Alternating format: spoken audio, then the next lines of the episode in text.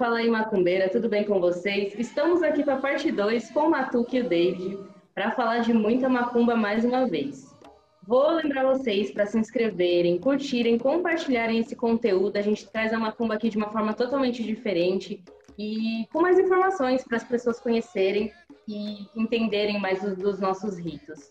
Bom, eu já, já fiz a apresentação no episódio anterior. Se você quiser entender melhor quem é o David e qual a relação dele com Matuca, vai lá na parte 1. David, eu quero te perguntar o que, é macaia. Você tem como explicar pra gente o que, é essa maravilha? Legal. Macaia é, primeiro, bom dia, boa tarde, boa noite para quem está chegando aí, Saravache. É. Macaia é um conceito. Macaia é também um nome que define matas. Trabalho nas matas, trabalho com ervas, fumo. Então, macaia é um termo que é, é, é não foi inventado por mim, é, né? é bom avisar também que o pessoal muitas vezes fica bravo, né? Achando que nós estamos inventando coisa. Que o povo também é cheio de ficar bravo com preto. Então, macaia não é um termo inventado por mim. Macaia é um termo, inclusive, que existe na língua árabe, na língua bantu, ou na língua quimbundo, perdão, e tupi e guarani. Então, macaia tem várias traduções e a tradução que eu uso é trabalho com ervas, matas, rituais com ervas, ervas da Umbanda e por aí vai. Incrível, seria, eu, eu na verdade quero trazer isso da importância que não é dada para Macaia, porque assim, é, eu vejo em outros terreiros, é, vejo movimento, né? Eu faço parte de vários grupos de Facebook, o Matuca tá ciente, que eu vejo muita coisa por aí e eu vejo pouco se falar das ervas dentro da, dos terreiros. Sempre a pessoa falando, ai, qual que é minha pomba gira, o que, que ela bebe, o que, que ela fuma, o que, que meu eixo fuma, o que, que meu eixo gosta. Mas e as ervas, as importâncias dessas ervas? Como que a gente trabalha isso dentro do terreiro? Olha só, ô, ô, Vitória, eu acho que a gente pouco trabalha com ervas porque a gente pouco conhece de ervas. É, nós somos de uma cultura em que a erva é muito presente. Mas nessa cultura, nós estamos em uma região, uma zona, em, um, um, uma localização urbana. Então, são poucos aqueles que conseguem se deslocar para conseguir um maço de arruda, um maço de guiné. Então, as pessoas mal conhecem erva de bicho, mal conhecem saião, é, peregum. Onde eu posso arrumar peregum? Então, a gente acaba meio que ficando à mercê de ervas que são convencionais. E a gente se limita, a gente limita o conhecimento, a gente limita o conhecimento do guia, a gente não contribui para o aprendizado que o guia muitas vezes quer passar. E aí fica meio que ervas na banda é alecrim, alfazema, é, arruda, guiné. Então, macaia, quando eu, eu percebo isso, eu penso, e eu sempre tive essa ligação com ervas, eu acho que está muito relacionado à forma como minha mãe me ensinou a mexer com o mato. Né? Até porque eu sou a primeira geração macumbeira na minha casa. Eu, eu sou o primeiro. Minha mãe, meus pais não foram bandistas, não foram macumbeiros. Então, quando a gente chega nesse olhar, você percebe que é, em algum momento eu notei uma deficiência. E eu notei uma deficiência principalmente quando a gente fazia um coletivo e, e juntava ali. Hoje nós vamos fazer, por exemplo, uma festa para Oxóssi. Todo mundo vai trazer umas, umas ervas para Oxóssi. E aí vi um monte de erva. E não tinha uma especificidade, ninguém sabia dizer, ah, porque essa aqui me falaram que é de Oxóssi. Não, essa é de Oxóssi de fato. Não, não, de Oxóssi mesmo é essa aqui. Ó, vamos fazer hoje aqui uma iniciação para algum. Vamos fazer uma iniciação para algum, vamos fazer um trabalho para algum. Cada um traz uma erva. Aí vinha milhões de ervas. E aí você falava, gente, mas por que dessas ervas?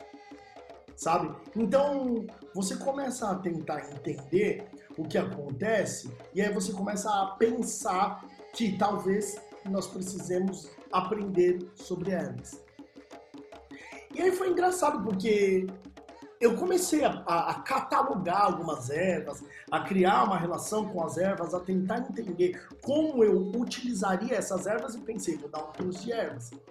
Quem me deu essa ideia a princípio? Quem falou, meu, vamos dar um curso de ervas? Quem deu a letra foi o Alexandre Comino. Vou, vamos dar um curso de ervas? Eu falei, vamos dar um curso de ervas. E aí comecei. Pego aqui, puxo de lá, faço aqui, começo a catalogar as ervas, começo a pensar as ervas, começo a criar um catálogo é, que desse para entender uma, uma relação e tudo mais. E nisso colou o Pai João de Angola, que é o meu preto velho. Quando o Pai João de Angola chegou, eu comecei a perceber que eu não estava mais mandando em muito que estava acontecendo ali. E aí eu percebi que, frente à minha disposição a aprender tudo aquilo, eu tive a oportunidade de entender o que o preto velho também sabia. Então, quando a gente conclui esse, esse que eu vou tomar a liberdade de chamar de compêndio de ervas aqui, eu percebo que há uma relação forte entre a utilização das ervas, como já é posta na Umbanda, um olhar novo para as ervas, como se estabelece hoje, por exemplo, na ciência, na botânica, e começo a perceber que é um, um olhar que transcende a justificativa de dizer essa erva é de algum porque é de algum. Essa erva é de Xangô porque é Xangô, porque eu sempre, a vida inteira, sempre é, é, é, usei essa erva para Xangô. Então, não é um, um, uma forma de ressignificar as coisas. É uma forma de entender as coisas que já estão postas. Então, por conclusão e por explicação aqui, Macaia é um conceito que permite com que nós relacionemos as ervas às práticas de terreno. O que isso quer dizer? Que com Macaia, olhando para esse viés, para esse aprendizado, eu consigo entender algumas ervas e me relacionar com algumas ervas que eu não sabia. Esse é o ponto inicial para a gente entender tudo isso. Tá, você falando agora, eu, eu, ia fazer uma pergunta, mas aí você falou do, do Pai João de Angola, e aí me veio um, um... O nome foi dele. Tá. O nome que. Legal. Muito. Cara, é, algumas vezes eu já tirei dúvida de erva com David pelo seguinte: eu vou vir e falava alguém apareceu com erva X, sei lá, costela de Edão, por exemplo, que eu nunca tinha visto. Aí eu vou, ah, a Tami perguntava, eu vou Orixá X, que eu não vou ficar falando de Orixá. Se alguém quiser conhecer, vai atrás do curso do Dente. Eu não vou abrir spoilers aqui. vai atrás do Macai. Costela de Adão. Ah, mas o David já até postou, mas enfim, vai atrás lá. É... Ah, Costela de Adão é pra esse Orixá. Aí a Tami veio perguntar: Ah, você viu que o vô falou? Falei, não. Ah, falou que essa erva é de orixá X, beleza. David, essa erva é de qual orixá? O David tal. Eu falei, porra, vou Benedito, é, tem vergonha mesmo, né? Cara, todas as é, ervas. Sabe, os velhos sabem. Cara, é impressionante. E, eu, e, o mais impressionante, quando você, ele pega a erva na mão assim, é, já vem na hora. É isso orixá. E, antes eu sempre tive um receio ainda, né? Vou consultar né? O livro do Adriano Camargo sempre foi uma referência, né, pra, pra Umbanda. E você vai lá, tipo, porra, os caras sabem demais. E é, e é isso, às vezes, que o David fala. É, o David fala muito disso. A gente, às vezes, deixa de dar atenção pro guia para ler o livro, né? Cara, os pretos velhos sabem demais, velho. Sabem demais, né? Essa era só uma colocação. E a pergunta, é, na verdade, é assim: qual a importância da Macaia na nossa vida hoje? Matuca, que pergunta interessante, porque olha só, na minha vida, na minha vida hoje, eu bem é, é, é imensa, é imensa, mas ela já tomou muito mais parte, assim, ela já ocupou um lugar muito maior na minha vida hoje. Porque hoje, atualmente, eu estou envolvido em tanta coisa e hoje eu acho que o, o, o cerne de tudo é o Aruanda Studios, sabe? Que é o que desencadeia em Macaia, em Mandingas, em Aruanda Podcast, em Aruanda EAD, que é o que desencadeia em, em uma série de outros projetos. Então, Macaia, eu acho que a importância do Macaia se deu no surgimento, na construção da ideia.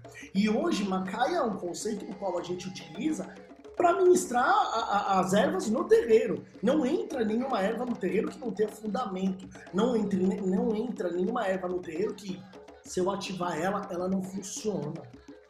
Não entra uma erva que eu possa olhar para ela e falar assim, ah, não sei o que, que é, então vamos usar para Oxalá. Não. As ervas que entram lá, as defumações que entram lá, o fumo que a gente usa no terreiro, a forma como a gente lida com a Umbanda é uma forma extremamente pautada numa caia. Então, macaia é nada mais nada menos do que uma forma de aprender a mexer com erva. Então é impossível a gente mexer no terreiro se a gente não aprender a mexer com erva. Muito interessante. Eu paro para pensar nisso que você está falando, e até o Matuca falou, né? Da sabedoria dos pretos velhos. Eu tive um contato bem próximo com a minha bisavó, que já virou estrelinha, né? Mas minha bisavó, ela era uma benzedeira incrível. E assim, ela ia lá no, no quintal dela, pegava umas ervas e, cara, aquilo fazia tanto, tanto pelas pessoas. E eu ficava tão impressionada e sempre foi uma coisa que me chamou muito a atenção que eu bati o olho e falava, caraca, como que ela consegue fazer tanto com tão pouco? E eu acho que com esse conceito que você traz de Macaia, não é pouco, né? Tem muito ali que a gente não sabe. Tem muito ali, a gente, a gente gosta de uma receitinha. Nossa, como a gente gosta de uma receitinha. Eu vou falar para você, se eu gravar um vídeo no YouTube falando assim, ó, receita para banho de virada do ano. Nossa! Milhão de views. um milhão de views, um milhão de Receita para o banho do dia 31 de dezembro. Nossa, a gente gosta de uma receitinha, por quê? Porque, inevitavelmente, nós somos dependentes de uma receitinha. Nós criamos, aliás, essa dependência de alguém precisa me ensinar como mexer com isso, e, e com isso a gente desabona a palavra do preto velho, né?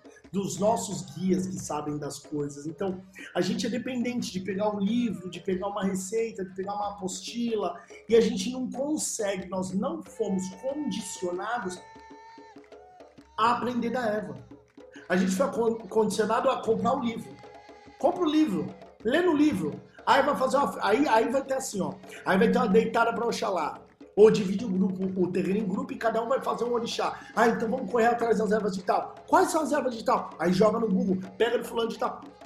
E a gente não aprendeu, nós não tivemos essa cultura de aprender a mexer com erva, identificar a erva. E é uma falha, é algo que está para o aprendizado de terreiro, é algo que nós precisamos olhar com mais afinco, com mais carinho para as nossas comunidades. Então, quando a gente olha para Macaia hoje, é entender que dentro da minha comunidade as pessoas conhecem de ervas, aprendem a mexer com ervas, tocam, põem a mão na erva e não precisam de livro, de apostila, independente se seja o meu livro ou de quem quer que seja, não precisam desse livro para identificar as ervas, porque Macaia tem por intenção aprofundar, ensinar e trazer uma ótica para que se aprenda a mexer com erva além do livro. Muito legal, falou muito do que a gente fez ontem, né, né Matuca? Ontem a gente pegou nas ervas e sentiu, e assim, foi um contato muito, muito legal, que é aquilo que eu falei, né?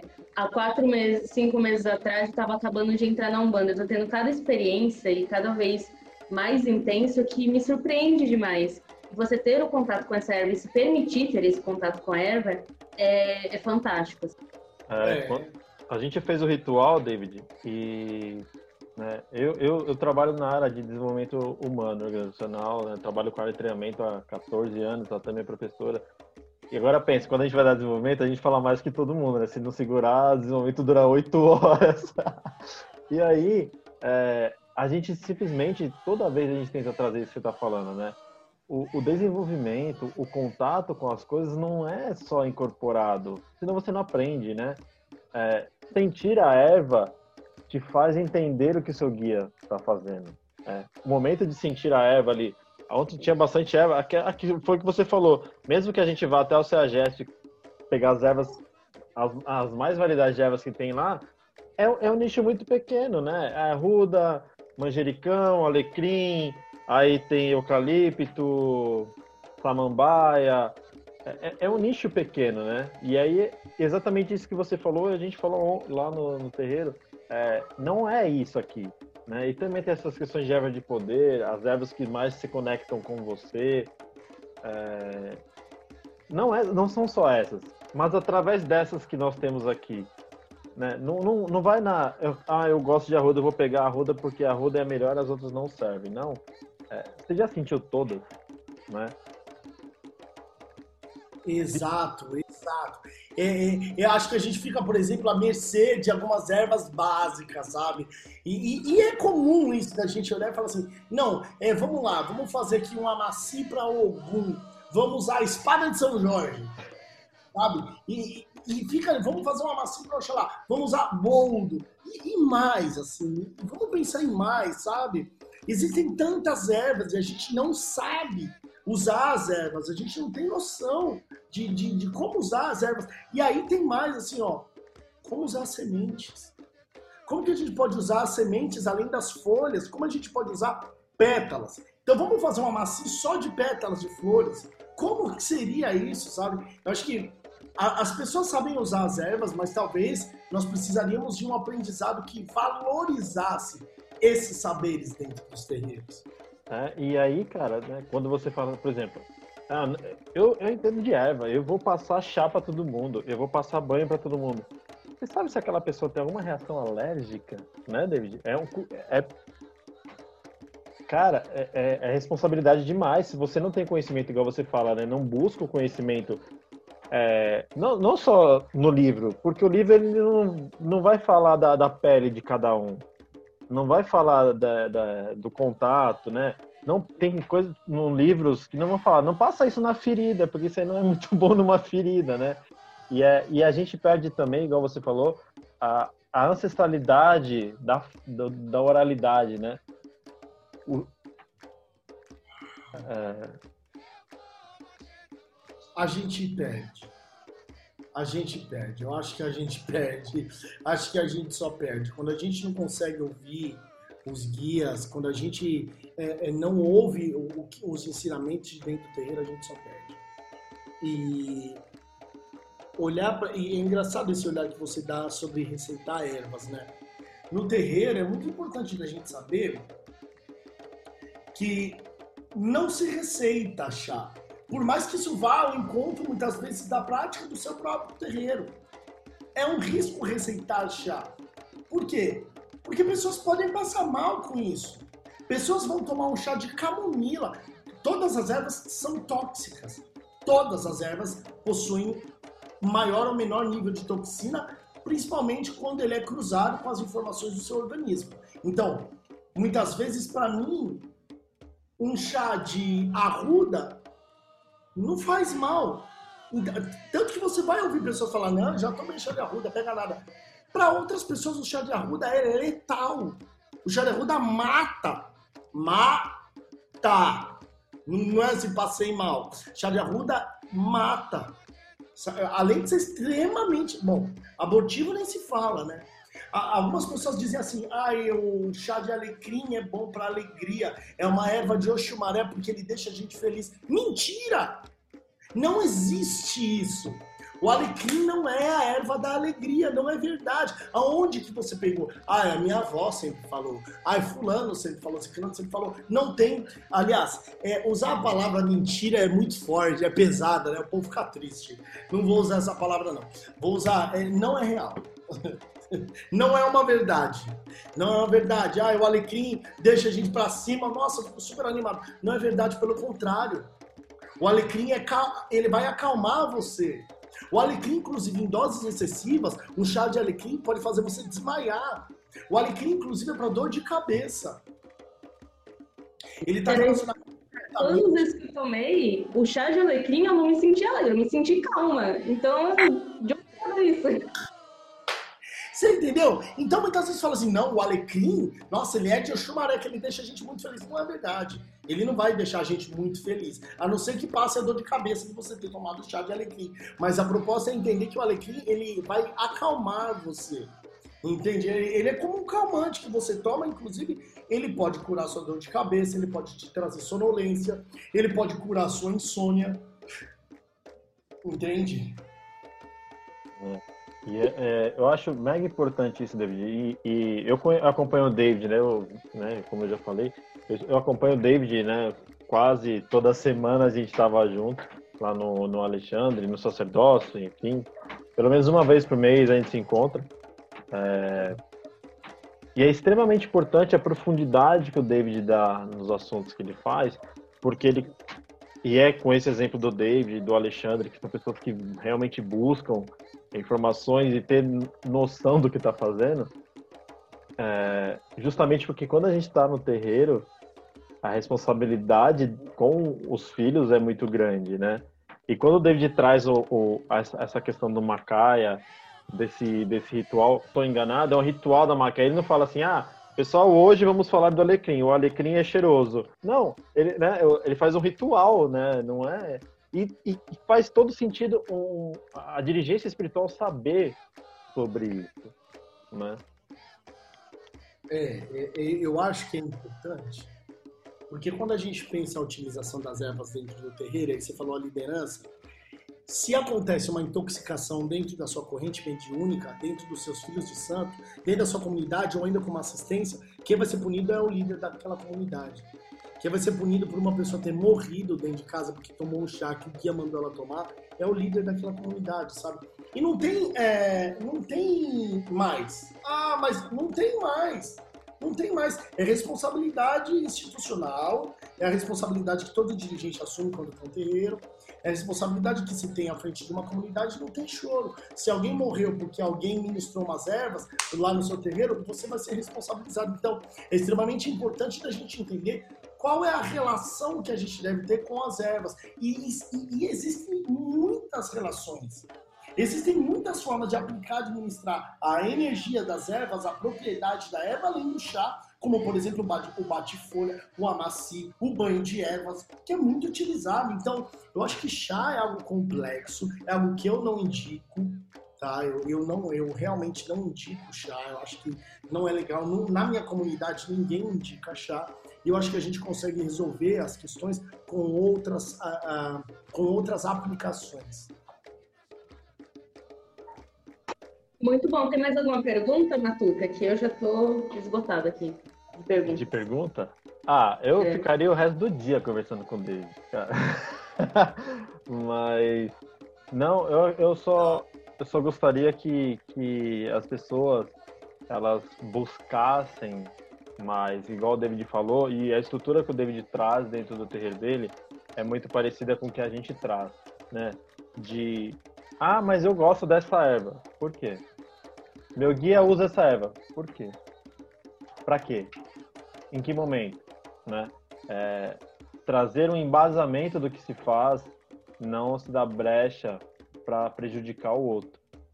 É igual a gente falou do chá. É um risco muito grande quando a gente coloca o chá, né? É, um banho, por exemplo, é, muito tempo atrás, quando a gente começou na Umbanda, o terreiro que a gente ia indicou para também tomar durante sete dias banho de Comigo Ninguém Pode. Cara, é tóxico. A Tami ficou sete dias tomando um banho desse e a gente não tinha noção. Porque a gente simplesmente foi que falaram pra gente, o terreiro que a gente frequenta, a gente confia e tal. É... Olha o risco que é isso. Não deu nada com ela, não deu alergia, graças a Deus não deu nada. Mas, cara, olha o perigo que é. Comigo ninguém pode é tóxico. Só faltou mandar tomar o chá. Tipo, cara, então é um perigo muito grande. E quando a gente pede pro David trazer sobre a Macaia, é, para que as pessoas busquem, né? Hoje, nós não temos muitas pessoas que realmente se dedicam às ervas.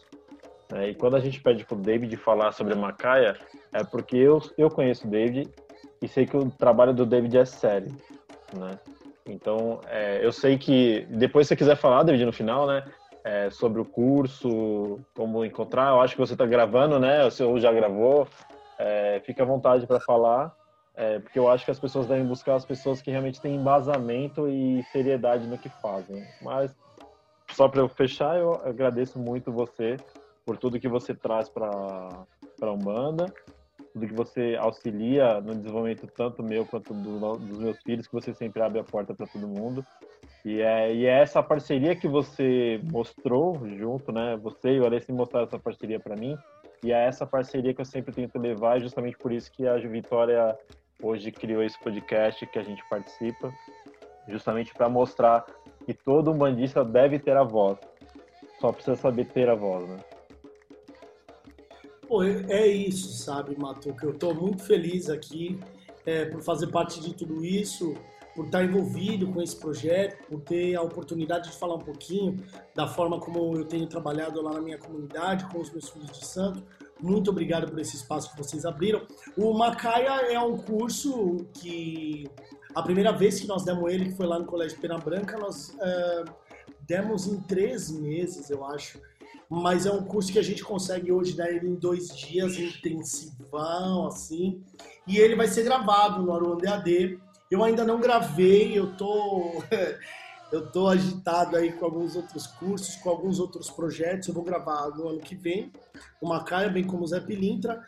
E, e é isso. Eu acho que olhando para o projeto de vocês, me traz uma esperança da qual me faz acreditar que as pessoas vão mudar.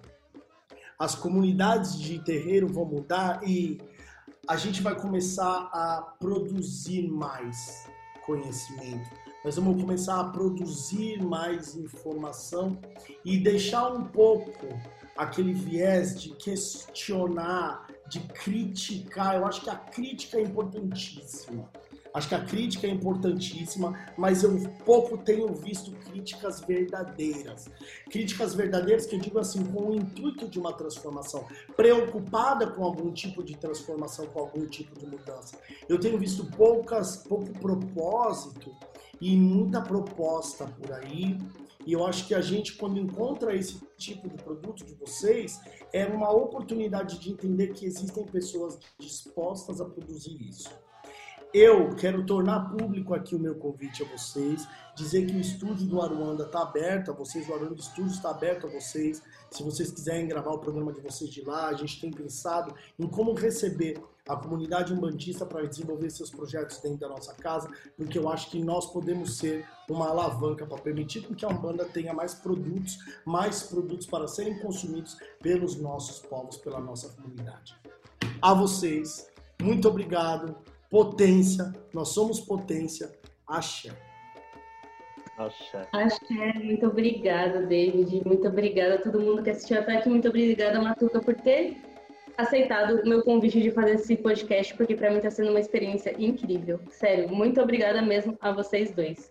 E a quem assistiu até aqui também, se inscreve, curte, compartilha, faça esse conteúdo chegar cada vez a mais pessoas, porque a gente vê a importância do que você traz aqui, do que você fala, e hoje as pessoas se concentram talvez em uma parte da Umbanda que não seja tão relevante, não falo nem tão relevante, mas que não tenha tanta profundidade. Eu acho que isso aqui que a gente está fazendo é extremamente importante, assim como você disse. Muito obrigada, David. Muito obrigado.